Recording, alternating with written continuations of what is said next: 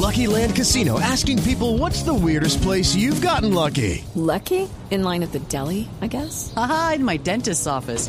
More than once, actually. Do I have to say? Yes, you do. In the car before my kids' PTA meeting. Really? Yes. Excuse me, what's the weirdest place you've gotten lucky? I never win and tell. Well, there you have it. You can get lucky anywhere playing at LuckyLandSlots.com. Play for free right now. Are you feeling lucky? No purchase necessary. Void where prohibited by law. 18 plus. Terms and conditions apply. See website for details.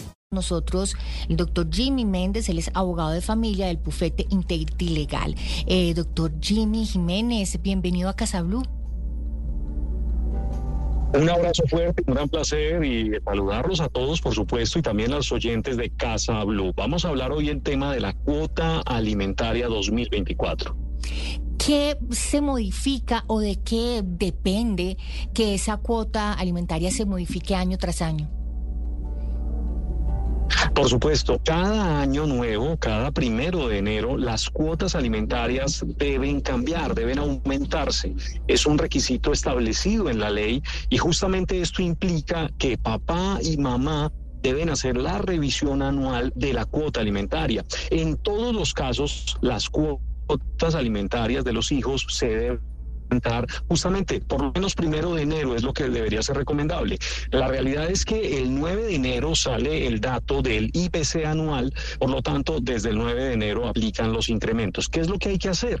Hay que ir a esa eh, sentencia del juez o hay que ir a esa regulación de la cuota alimentaria voluntaria que hicieron papá y mamá y revisar si pactaron un incremento de cuota acorde al salario mínimo o hicieron un pacto de incremento de cuota acorde al al IPC. Si pactaron cuota acorde al salario mínimo, pues tendrán que incrementar la cuota en un 12.07% en, iniciando el año y si lo pactaron en IPC, pues tendrán que incrementar la cuota en un 9.28%. Es una regla legal y se incumple todo el tiempo, pero la explicación es que es obligatorio hacer ese incremento de cuota aunque no aparezca, como usted lo dice, doctor Jimmy, en, eh, digamos, en ese papel, en ese documento que papá y mamá tienen, donde dice que tiene que ser por el IPC o por el incremento que tiene el salario mínimo, ¿deben incrementar la cuota todos los años? Pero, pero ahí yo quiero meter la cucharada en el sentido en que eh, si eso no está escrito, la contraparte se puede pegar a que eso no quedó por escrito y plantarse en que no va a ser el aumento. Claro, eso era lo que yo decía, Patri, si está en el papel, pero si no está, entonces yo puedo ir como la otra parte y decir, no, yo no voy a, aumentar la cuota este año. Lo que no se ha escrito no se ha dicho, literal. Es un asunto de la ley y resulta que cuando la cuota alimentaria no se pactó, una cuota alimentaria bien redactada, bien escrita, tiene que tener el requisito del aumento anual, porque es un requisito no entre las partes, sino que es un requisito exigido y ordenado por la ley. Si no se pactó por escrito ese incremento, igual la cuota tiene que aumentar. Y la lógica y el sentido de eso es que las cuotas alimentarias están pensadas para garantizar lo, el, el mínimo vital y el derecho a tener una vida digna por parte de nuestros niños, niñas y adolescentes. Cada año todos los gastos de casa aumentan y por esa razón tiene que aumentarse la cuota alimentaria. En el escenario ustedes me plantean, que es una gran pregunta y nos la hacen todo el tiempo, ¿qué pasa si no se pactó? Pues si no se pactó, evidentemente hubo un error de la autoridad que fijó la cuota o hubo un error en la redacción de ese papá y mamá que hicieron cuando pactaron. Pero eso no implica que no se incrementara la cuota. Allí lo que se hará es aplicar nuestro Código de Infancia y Adolescencia y el Código de Infancia y Adolescencia dice que se hará incremento anual. ¿Qué aplicará en ese caso? El aumento del salario mínimo. Cuando no se pactó la cuota, entonces no se pactó el aumento, entonces aplicará el aumento del salario mínimo. Pero, Patri, ahí tengo una duda también. Perfecto. Si no está, como dice Patri, lo que no está escrito, no se dijo y tal. Pero si no solamente no se quiere o ese padre no quiere hacer ese aumento, sino que quiere bajar la cuota porque dice que ya no tiene el mismo nivel de ingresos, ¿cómo, cómo se maneja ese tema ahí, doctor Jimmy? Magnífico. Me, están preguntando temas que todos los días nos escriben y nos preguntan sobre este tipo de temas. ¿Qué manejo se le da, por ejemplo, lo que tú me acabas de plantear, cuando la cuota yo quiero aumentarla porque mi hijo ahora tiene nuevas necesidades económicas o, o sé que el padre de mi hijo tuvo un incremento en sus ingresos o viceversa cuando el padre ha perdido su empleo o el padre requiere revisar la cuota porque ya le nació, por ejemplo, otro hijo. Hay que revisar en todos los casos, hay que revisar el caso y la situación concreta. Esto no tiene estándar, esto no tiene un estándar. ¿Cuál es el único estándar que se podría aplicar aquí? Que la cuota alimentaria es modificable en todos los escenarios. Es decir, yo tengo la posibilidad de ir a una autoridad a que me revise si para mi escenario, para mi caso, aplica un incremento de cuota cuando, ya lo dije, hay unos nuevos, unas nuevas necesidades o el padre aumentó sus ingresos, cabe la posibilidad de revisar un aumento, un incremento de cuota. O puedo también acudir, el padre que quiere que se le revise su cuota porque considera que está muy alta, tiene la posibilidad y la facultad legal de acudir a la autoridad también a hacer una revisión de disminución de cuota, hacer un proceso de reducción de cuota. ¿Qué hay que hacer y qué es lo más recomendable definitivamente? Antes de ir a la autoridad, pues consulte a un abogado especialista en derecho de familia que le pueda decir la viabilidad para su caso de incrementar o de reducir la cuota. Nos encontramos cientos y cientos de casos en cuotas extremas o cuotas extremadamente altas, injustas para ese padre que tiene que pagar o cuotas extremadamente bajas, injustas también para esa madre y para ese hijo que recibe esa manutención mensual. Pero por supuesto, en todos los escenarios se puede revisar la posibilidad antes de ir al juez de la República, pues revisar con un especialista la viabilidad del caso concreto. Doctor Jimmy, siguen existiendo muchos. With the Lucky Land slots, you can get lucky just about anywhere. This is your captain speaking. Uh, we've got clear runway and the weather's fine, but we're just going to circle up here a while and uh, get lucky. No, no, nothing like that. It's just these cash prizes add up quick. So I suggest you sit back, keep your tray table upright, and start getting lucky. Play for free at LuckyLandSlots.com. Are you feeling lucky? No purchase necessary. Void where prohibited by law. 18 plus terms and conditions apply. See website for details. Muchos eh, padres eh, o madres, también puede ser el caso, que se resisten a pagar esa cuota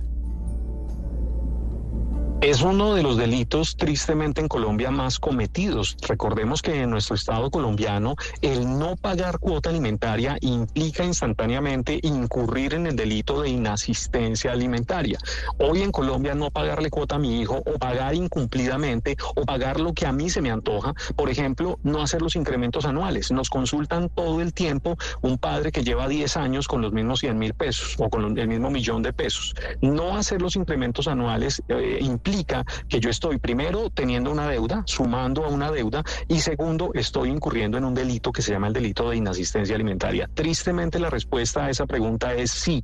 Todo el tiempo nos están consultando por padres que incumplen. Es una situación muy infortunada estar teniendo que discutir si ese hijo recibe o no recibe, cómo recibe. Es bastante eh, infortunada esa situación.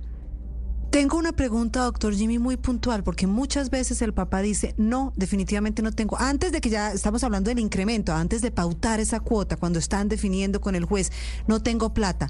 ¿Qué hace el juez ahí? Entonces, señora, a usted le toca responder por su hijo al 100% porque el señor, y, y pues digamos que comprueba, porque muchos, muchos traspasan los bienes y las propiedades con tal, qué tristeza de no darle plata a sus hijos. Entonces, no hay cómo comprobarle al señor que tiene plata y él dice, yo no devengo, yo no tengo sueldo, yo no tengo empresa. ¿Ahí qué hace el juez? Una magnífica pregunta. Aquí hay que responder dos cosas a eso. ¿Cómo actuamos frente a un padre que oculta sus bienes o que dice que no tiene? Lo primero, no existe en el Estado colombiano posibilidad de cuota alimentaria cero. No existe para el Estado colombiano, para la ley colombiana no existe un padre que se gana cero.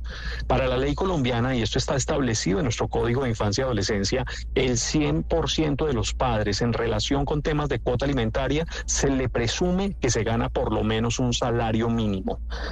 Eso es lo que dice nuestra ley. Entonces, en Colombia no existe la posibilidad de cuota alimentaria cero.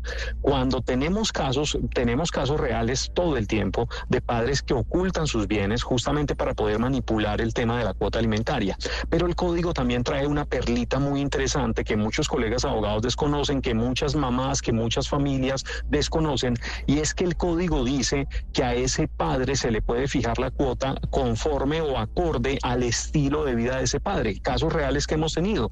El señor maneja camioneta 4x4, eh, el señor tiene título minero, pero es un desempleado, no tiene capacidad económica para en los papeles, no en los documentos, tiene todo oculto. Pues el juez puede basarse en el estilo de vida de ese padre y fijar la cuota alimentaria en favor del hijo basándose en el estilo de vida. ¿Y cómo hace, eh, doctor Jimmy, en ese caso, pues el juez para asegurarse que eso sí se va a pagar? Pues porque el señor se puede ranchar y decir, no, por supuesto, tenemos casos, cada caso es un mundo completo y por eso siempre la recomendación es consulta con especialista, pero en cada caso hay que hacer una revisión de la situación específica. ¿Cómo el juez puede garantizar el pago de cuotas? Es perfectamente legal en Colombia cuando yo ya me enfrento a una situación de incumplimiento, iniciar lo más rápido posible un embargo, un embargo de bienes, un embargo de salarios, un embargo de cuentas bancarias, por supuesto. Frente a esos padres que ocultan, claro, ahí tenemos casos más difíciles, pero, se puede. Pero ahí, se puede. ahí cuando el, cuando el juez ya ha dictaminado una cuota, mm, tengo entendido, no sé si me equivoco, usted me corrige, doctor Jimmy, y es después después de tres meses puede inclusive eh, ir a la cárcel de incumplimiento. O sea, una demanda penal. Sí, claro. Ese es un, un, tema muy interesante. Cuando hay un incumplimiento de la cuota alimentaria, inmediatamente a la mamá le surgen dos posibilidades legales. Una posibilidad legal, la denuncia por el delito de inasistencia alimentaria ante Fiscalía General de la Nación. Fiscalía no cobra, pero Fiscalía sí revisa la ocurrencia del delito. Pero la segunda opción legal que tienen los padres, las madres, cuando hay un incumplimiento, tengamos en cuenta que no solo incumplen los padres. Cuando la madre se ha ido del hogar y ha dejado a los niños con el papá, que son casos reales que también nos encontramos, pues en ese tipo de casos y de escenarios, pues también la mamá, el padre puede demandar y denunciar, denunciar penalmente a la mamá y demandar en un ejecutivo de alimentos. Esa es la segunda alternativa. Yo puedo acudir a un ejecutivo de alimentos cobrando las cuotas que me deben y yo puedo pedir varias medidas cautelares. La primera medida cautelar, la medida cautelar de impedimento de salida del país. Pedirle al juez que ordene que ese papá no puede salir más del país. Segunda medida cautelar, el reporte en el REDAM, registro de deudores alimentarios morosos, un reporte en data créditos, centrales de riesgo. Todo eso se le puede pedir al juez dentro del proceso ejecutivo de alimentos. Hay mucho desconocimiento y muchas veces las mamás sienten o las personas que no les están cumpliendo con la cuota sienten que no tienen nada que hacer, que no tienen alternativa. La realidad es que hay múltiples alternativas y múltiples posibilidades. Hemos cobrado cuotas incluso fuera de Colombia, padres que se han ido de Colombia y aún así es posible fijar e incluso a veces cobrar la cuota. Excelente, pues doctor eh, Jimmy Jiménez, ya mismo los datos, las redes donde podemos eh, contactarlo y donde podemos tener más información sobre este tema. Por supuesto, la forma más fácil de ponerse en contacto con nosotros a través de WhatsApp, nuestro número de contacto es el 310-860-6060 en Colombia. También prestamos servicios fuera del país y en redes sociales y en internet nos pueden encontrar súper fácil Jimmy Jiménez tu abogado o Buffet de Abogados Integrity Legal. Jimmy Jiménez tu abogado o Buffet de Abogados Integrity Legal. Pero el WhatsApp definitivamente es lo más sencillo. 310-860-6060. Pues muchas gracias, doctor Jimmy Jiménez, abogado de familia del bufete Integrity Legal. Mil gracias por estar con nosotros aquí en Casa Blue y explicarnos este tema de la cuota alimentaria para este 2024. Seguimos aquí en Casa Blue. With lucky landslots, you can get lucky just about anywhere. Dearly beloved, we are gathered here today to. Has anyone seen the bride and groom? Sorry, sorry, we're here. We were getting lucky in the limo and we lost track of time. No, Lucky Land Casino, with cash prizes that add up quicker than a guest registry in that case, I pronounce you lucky.